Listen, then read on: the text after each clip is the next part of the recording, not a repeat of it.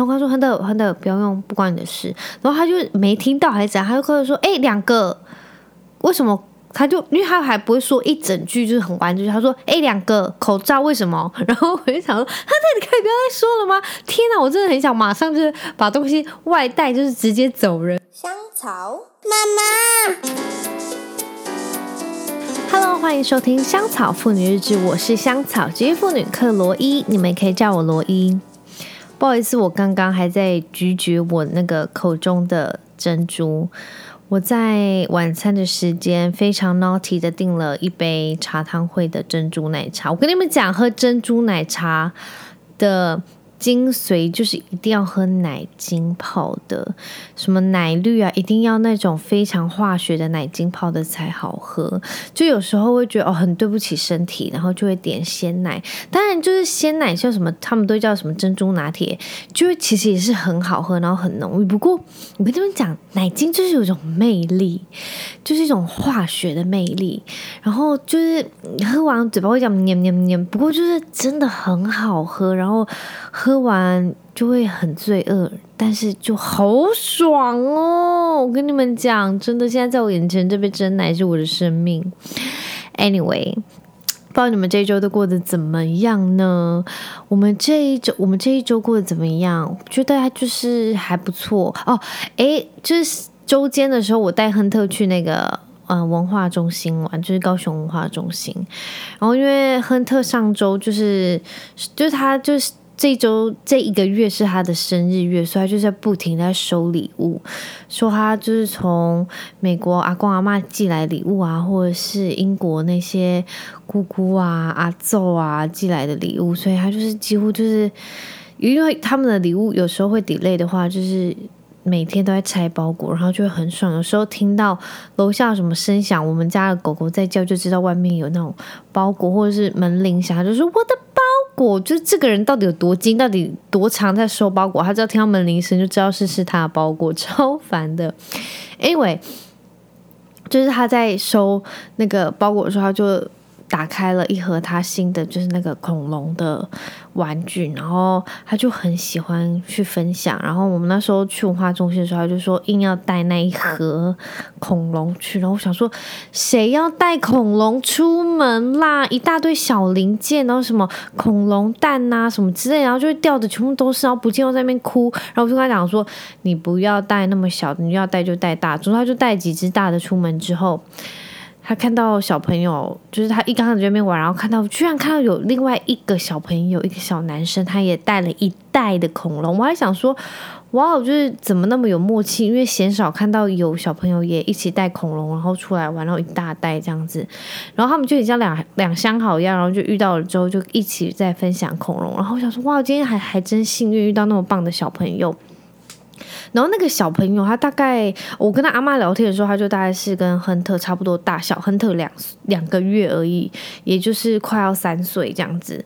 因为亨特满满三岁嘛，然后但是他不太会讲话，就他在讲话就都用笔的，就是你知道他是有说话功说话的能力，不过他就是讲不出话，都用笔的这样子。然后那个亨特那时候他。呃，准备要玩完了，他把恐龙放进去盒子，我们要准备出发去下一个地点玩的时候，就去溜滑梯什么之类的。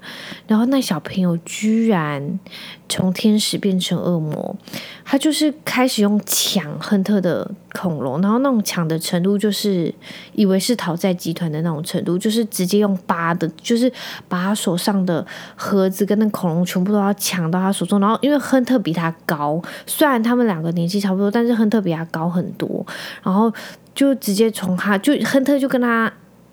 就在那边抢，但是亨特力气很大，然后那小朋友实在是气不过。你们知道发生什么事情吗？你们猜？我真的没看过就是这样子的小朋友，然后我又有一点想笑。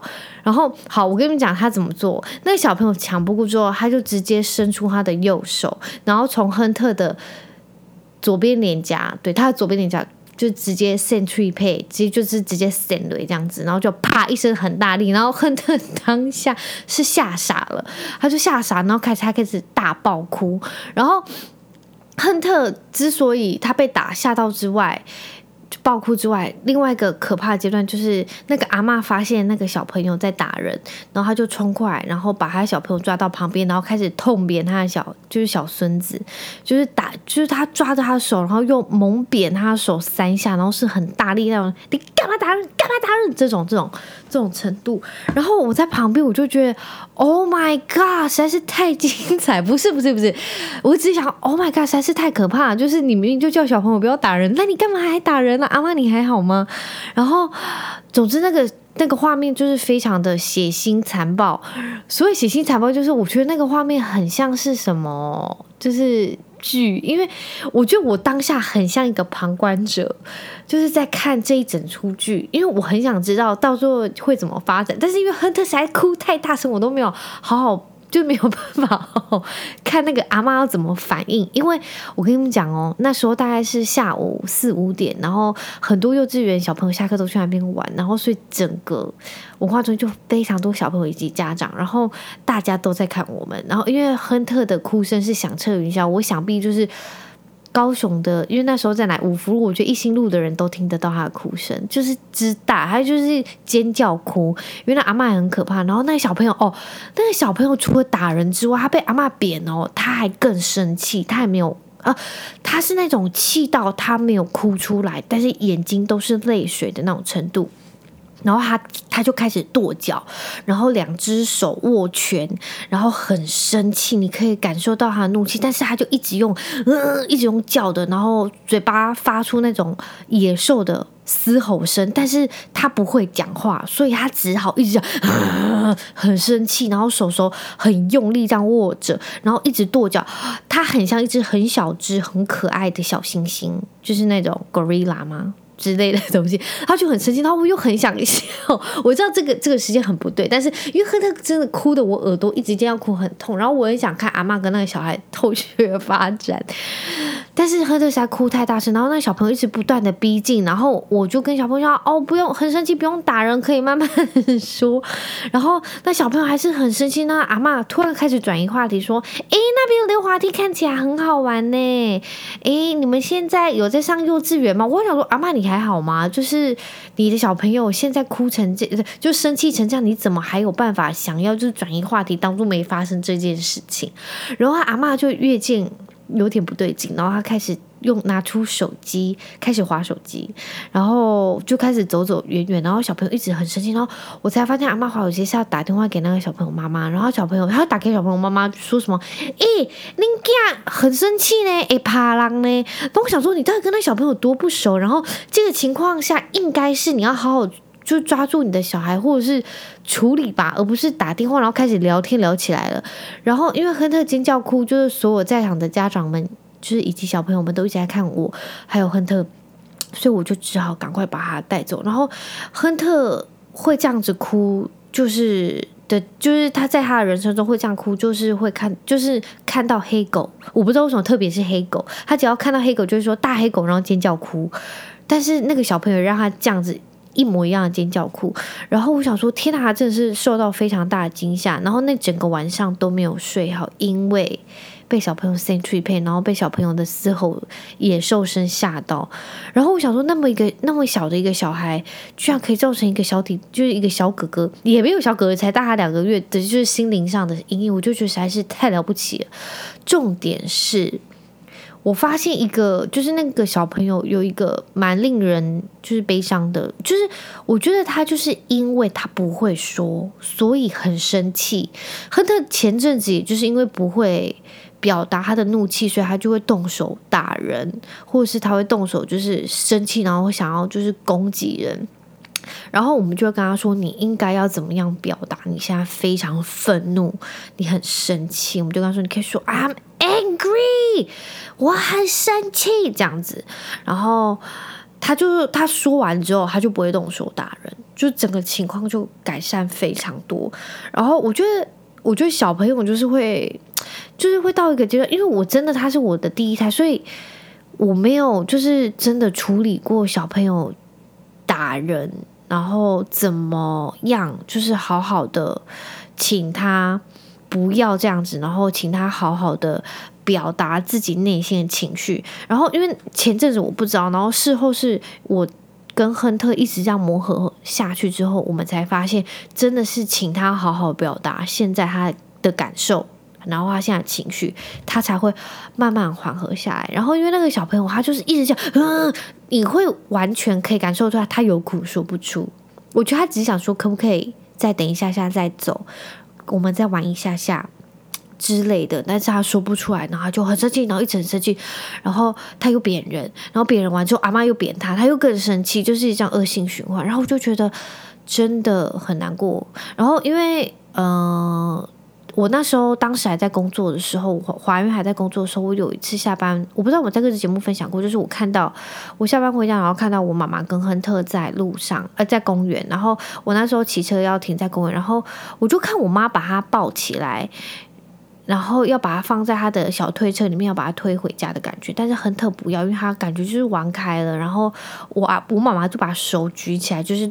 他就说什么再哭再哭我就打你哦这种，但是我就跟我妈讲过，我们没有要威胁小朋友，我们要打你哦这样子的话，或者是我们要打他的这种，就任何言语要扁他这样子。然后，诶，我就跟我妈讲说，我们都不想要这样子，因为我就觉得你要是让小朋友知道说，哦，这个打人这个动作是可以，他他就会去打别人，你懂吗？只是我当然知道很多家庭有不同的教法，只是我们就不想要跟亨特这样子讲。然后总之就是前阵子在磨合的时候就是很辛苦。不过我觉得真的是要让小朋友有办法让他们知道要如何表达自己的情绪，我就觉得真的改善改善很多。哎，我就觉得哦，嗯，亨特那时候被打的时候，他有说出我们之前教他的。一些话就是不要打我，我不喜欢，类似讲。然后亨特那时候讲，我就说哦，妈咪 so proud，就是他有讲出来，然后那小朋友吓一跳，但是还是继续很生气。不过就没办法，总之我回来我就跟他特别就是加强训练了一下，就是小朋友是打你，就是他是。用意是什么？然后你真的你不喜欢，你就要说。然后你可以跟他的爸爸妈妈、阿公阿嬷说，或者是你就赶快跑开，然后跑来跟我们讲。然后你真的不能处理的话，就是你一定要跟大人讲。然后你一定要当下，你一定要你被打，就是说我不喜欢，不要打我这样子，就是要跟他讲你不喜欢现在你被欺负。总之，我就觉得。小朋友就是那个小朋友，他的用意不是他要欺负你，他是因为他想要玩玩具，然后他没有办法表达。就是这是我看来那个小朋友他的行为上的有有问题的是在这个环节，所以就是他因为很小不懂表达，所以对我来说他不是真的。想要打人的那种打人，而是他是想玩玩具，然后他不想要你拿走的那种。当然打人就是不对的啊，所以，诶，我就跟他说，他弟弟很小啊，你有看他就是好生气，好生气，但一个字都讲不出来，一直嘿嘿叫，很像就是小动物，然后我们就觉得很难过，所以他就有 有一点能理解。然后他回来就是一直看到谁就是呵特被打，我就觉得很好笑。总之，上个礼拜我们在那个什么。文化中心就发生这样子的小插曲，大概就是这样。只是我就觉得，比起第一次亨特在就是公园被一个小哥哥，那哥哥年纪是大的，就是那种小一、小二，就被他那样打，我就完全是不能接受。因为他是有一点懂事，而且是大哥哥，而且他打他不是因为亨特强他完全怎么，他就是只是想要打他。然后我就觉得这样是真的不 OK 的，就是用意真的不同，所以就是我看。就是事情角度也会完全不一样，然后我们就我觉得可以趁机会教育小孩是还蛮好的，就跟他讲说他就是还是很小，他不是故意的，因为我觉得是之后要是妹妹长比较大，跟他抢玩具还是什么，是完全会遇到的，所以我就觉得这样子机会教育其实是还蛮不错的啦。虽然他真的被被赏那一巴掌真的蛮惨的，而且脸还红红的，我就觉得，但是我觉得蛮好奇那个阿嬷怎么会就是。我觉得阿嬷真的很可怜，就是真的实在是不知所措，因为他还有带另外一个孙子比较大五岁，然后哥哥就还在旁边看戏，就说哦不可以打人哦什么之类的。然后我想说，那阿嬷真的也真的蛮蛮可怜，因为不知道该怎么处理，然后还打电话。哎，我不知道，我是觉得真的叫小朋友不能打人，然后直接下一秒再扁他，好像是有一点诶怪怪的。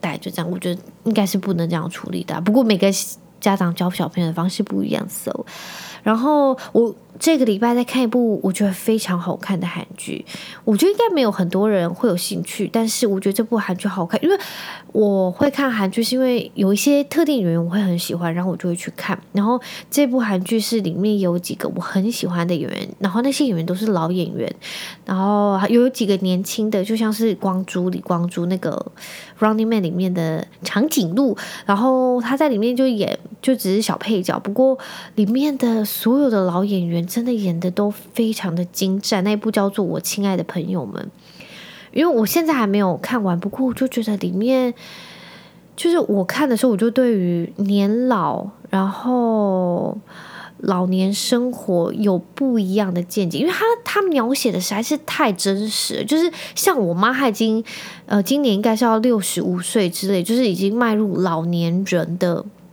人生以及生活，所以他好多好多细节是完全就是完全是真实的，然后我就觉得好好看哦，就是他在写一些老年人的，就是他们的友谊啊、友情啊，然后就是他们的过往，然后他们看待自己年年老的之后的生活，然后他们处事处事的态度，都觉得非常的有意思，就是。我觉得大家要是喜欢看那些老演员，就是怎么样演出，就是年纪大之后的生活，就是他的真实感，实在是让你会觉得就真的是这样。你们要是家里有年纪大的人，你会觉得完完全全就这样，然后就是真的很有意思，你们可以去看一下。应该是礼拜一，就是亨特，因为他有一本太空书，然后他一天到晚都在看那本太空书。不过他就是那时候还没有很着迷，然后总之他爸每天晚上就会跟他念故事书，然后就是他就会跟他讲说水星、金星、火星什么之类的，然后他就开始逐渐对太空这个东西非常兴趣。然后我就上淘宝去买那个外太空啊什么，就是太阳系之类的小玩具给他这些教具，然后他一知道我买这个东西之后，每一天都在问我说，包裹到了吗？在哪里？我要看。然后因为那个淘宝上就是可以追踪包裹，然后就可以看到那个小货车就是在那个地图哦，他那个包裹现在在福州啊什么，然后现在在大陆报关啊什么之类的。然后他就是 every second 他就是要去就是 check 他的包裹现在在哪。哇塞，怎么那么烦？怎么那么烦小孩？然后我跟你讲，我发誓以后我买什么都不要再给我小孩知道，因为实在是太烦了，我的老天呐！但是我就觉得很可爱，因为就是。小朋友居然会对他的包裹就是那么的执物，就是那么的执着，我就觉得很好笑。然后他到底会那么爱外太空，我就觉得好神奇。我想说，我小时候有真的对一个东西那么着迷吗？然后像是亨特，他就真的很喜欢恐龙。然后之前我不是跟你们讲过，他就看那个电影，真是看了一百遍，然后里面的台词都会背。然后。现在他又对那个什么外太空九大行星非常有兴趣，然后他看到就是晚上在睡觉哦，你还可以听得到他在那边 Mercury Saturn，然后我想说。这小朋友真的是中邪了，是还好吗？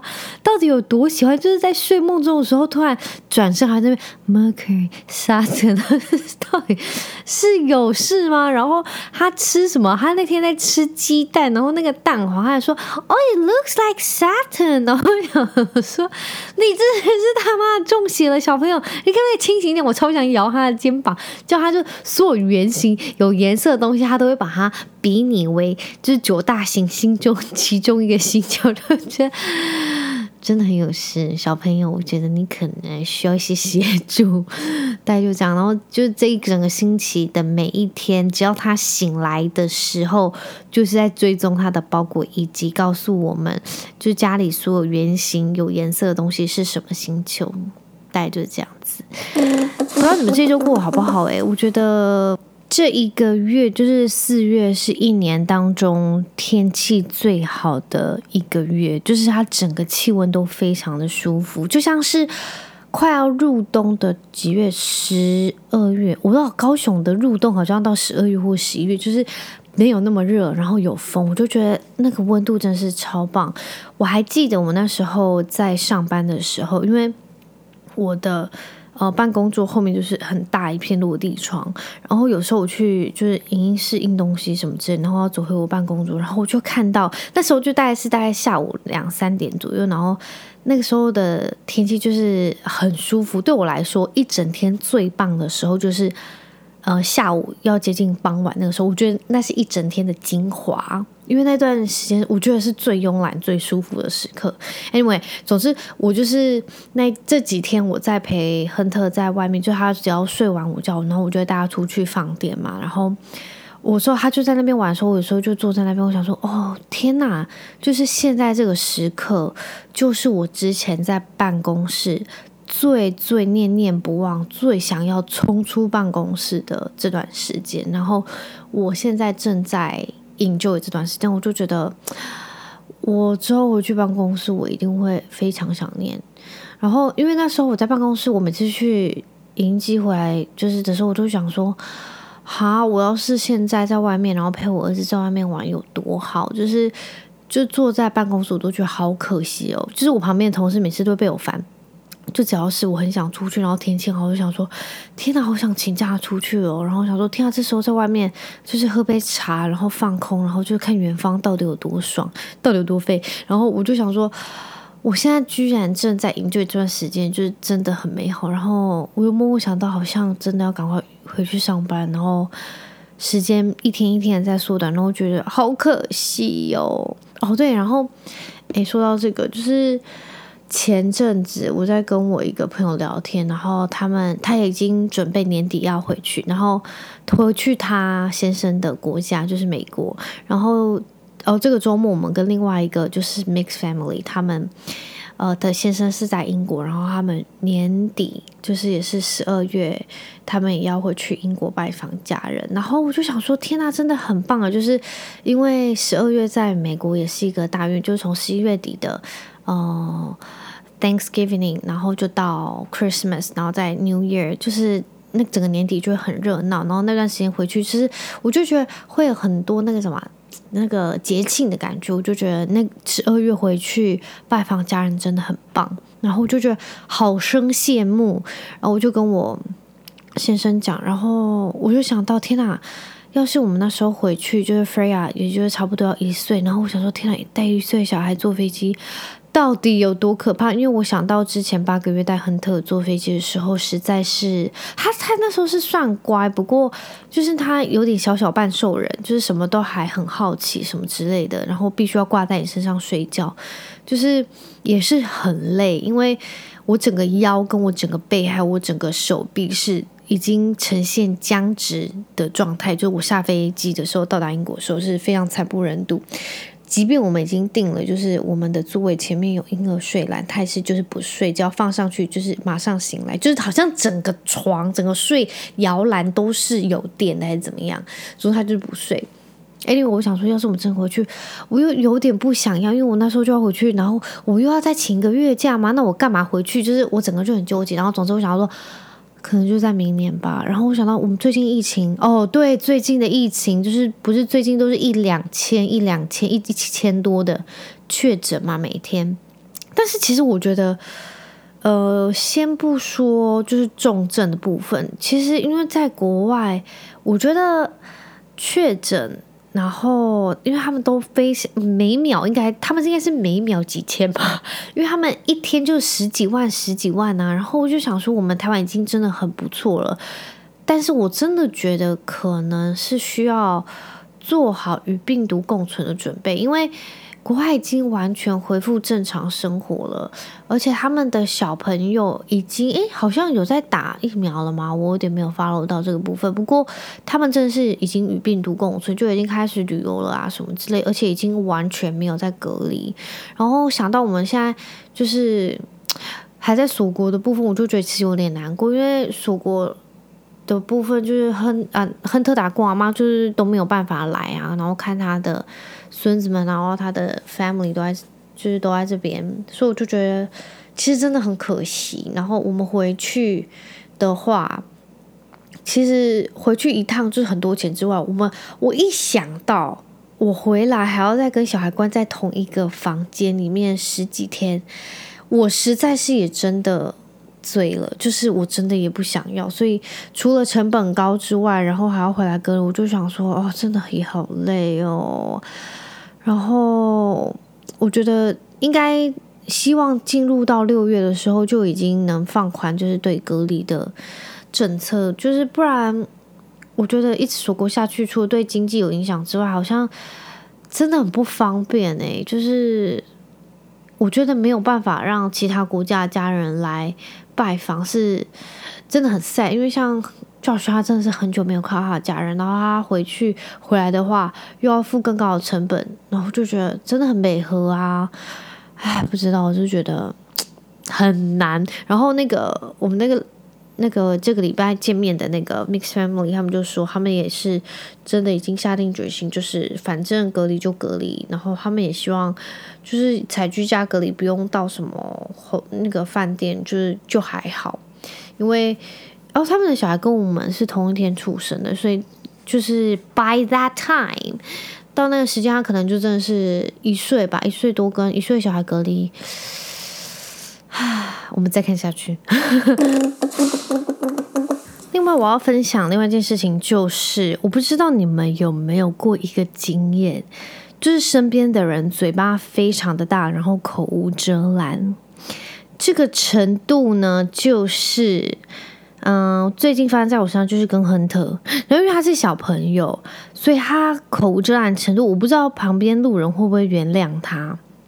不过就是他就会鸡婆到，就是我都会背脊发凉。例如我们可能去上亲子厕所，然后 说这里就真的很棒，我们就上亲子厕所，因为我们两个就要进去同一间，然后。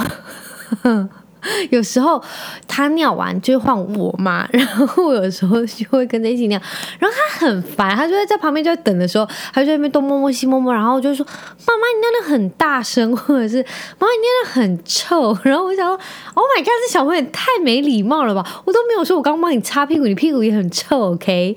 或者是我们前几天去餐厅吃饭，然后那个餐厅就非常安静。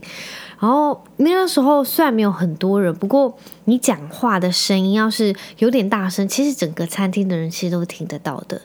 然后因为我们那天就我跟亨特去吃的时候，就旁边就坐了 一对中年妇女，诶，不对，是一对中年夫妇。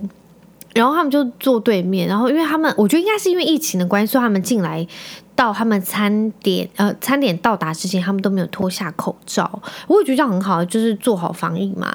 然后亨特就会，亨特那时候坐在我旁边，然后他很，因为我们最近就在调教他这件事，就是不能没礼貌，然后手不要指别人，因为他有时候看到很有趣的事，他就是指，然后就狂指哦，指到你心灵。就心里发毛那种指，然后他就开始指那一对中年夫妇，然后就说：“为什么戴口罩？好奇怪，两个。”然后我就想说：“他可以小声一点。”然后他一直指，然后我都已经有点发现那个阿伯，就是那个中年妇妇女，就是斜眼看他，就想说这个小孩到底有多没家教之类的吧。然后他说：“亨特，亨特，不要用，不关你的事。”然后他就没听到还是怎样，他就开始说：“哎，两个，为什么？”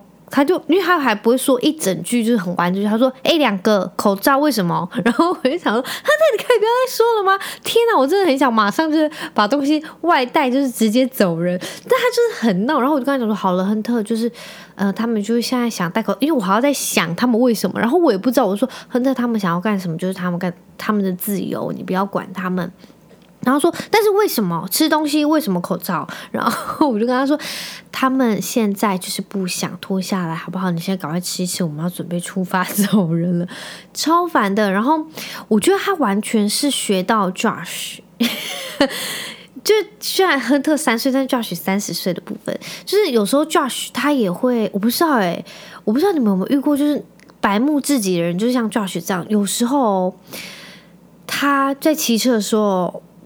要是那个人他有点靠近我们，或者是他开始做出真的非常就是白目的事情，有时候你会遇到一些机车骑士很白目，或者是一些阿伯阿公然后骑脚踏车拢无咧看路的那种，他就会真的很认真的逼他，然后那个人就会吓一大跳。然后因为我对这种事情我很敏感，我所谓敏感就是我很怕他遇到就是就是江湖的人，你们懂吗？就是江湖的人，然后。我就很怕他可能就是在路边就被杀了，或者是人家提的改 put，因为就是有有些人就是不爽被逼啊，或者什么之类的。然后我都说 Josh，你不要那么凶，就是他们也只是就也不是故意的，还是怎么样？而且他有一次还逼了那个就是车上就是一台车，然后就是那种黑色的车，然后亮亮的，然后上面都会放咚子咚子很大声，那感觉就是。那在干嘛的？那个什么叫八加九？就八加九的车，然后他就逼了他。我不知道他们里面因为音乐放很大声，他们有听到。但是他们那时候感觉他们已经要靠路边停，但是我们马上骑走。然后我就想说：天啊，我真的要吓死！可以不要那种白目吗？就是到底有多白目？哦，我们跟你们讲过一件事情，超白目，就是有一次 Josh 在澎湖骑机车，然后他可能那时候刚下飞机，非常兴奋，他人生第一次到澎湖。然后他那时候骑机车的时候。诶，怎么样啊？他好像被载吧，然后他不知道被谁哦，我载他吗？还是我朋友载他？然后有一台机车就是。很危险，就骑很快，然后差点撞到我们。然后他居然哦，那个人就是差点撞到，他就骑走了嘛，因为他没在蔡小人怎么样？因为他就是八加九，然后居然 Josh 哦，在后面超大声，然后用英文骂一大堆脏话，然后还叭叭叭讲。然后那个人虽然听不懂，但八加九就知道你在呛他。然后那个八加九完全绕回来，然后。直接冲到他旁边，跟他说：“那公杀小什么之类的，叭叭叭叭叭。”然后就是说：“你给他看谁耶什么之类的。”然后我就到旁边跟他说：“对不起，就是他实在是很不懂事。”然后 Josh 整个傻眼，因为他以为他要提的改喷。然后我就说：“看到了没？不要再那么白目喽。”然后我就回来，好好跟他告别再见。我说：“你可以不要那么白目嘛？你不知道就是就是这种事情在台湾很敏感。你要是不想要惹事情的话，虽然他们白目，但是你要是……就是你没有什么大碍，你就不要理他们了，你就不要跟他们一般见识就好了。你还现在活着就好了。你只要一开口还是什么，你就被杀，就很危险。所以我拜托，希望你真的小心，你不要就是死在异乡还是怎么样。然后他就觉得怎么可能啊，叭叭叭，就这样也很危险啊，什么之类。为什么我不能逼他？我不能说。然后我想说，你真的想要命的话，拜托你就闭嘴。然后总之，我就非常。就是前阵子，然后就是被那个八加九的车，他闪灯要靠靠边停，不知道下来要干嘛的时候，我就跟他非常认真告，就是说我跟你讲，我不想要一个人抚养两个小孩，我会非常辛苦，然后我也希望你好好活着，然后不要因为你是嘴巴就是很白目，然后被人家铁的喷，所以拜托你真的好好的，就是怎么样，你就不要在骑车的时候白目。然后我想说，亨特完全就是经典一，就是到底可以有多白目？但我觉得亨特只是不懂事啦，大概就这样。然后另外一件事情。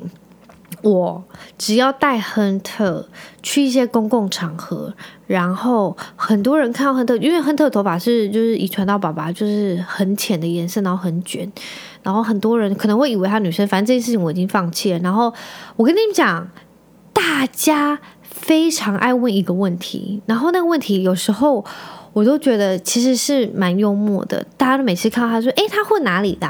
然后我就会想说：“就是江湖的啊。”到底还能混来就混国外啊？然后你问那么多干嘛？就是这几件事情，我就要说哦，英国，然后据点，就是干嘛问？而且什么叫做混哪里的？什么叫混哪里的？就是然后他爸爸是哪里人？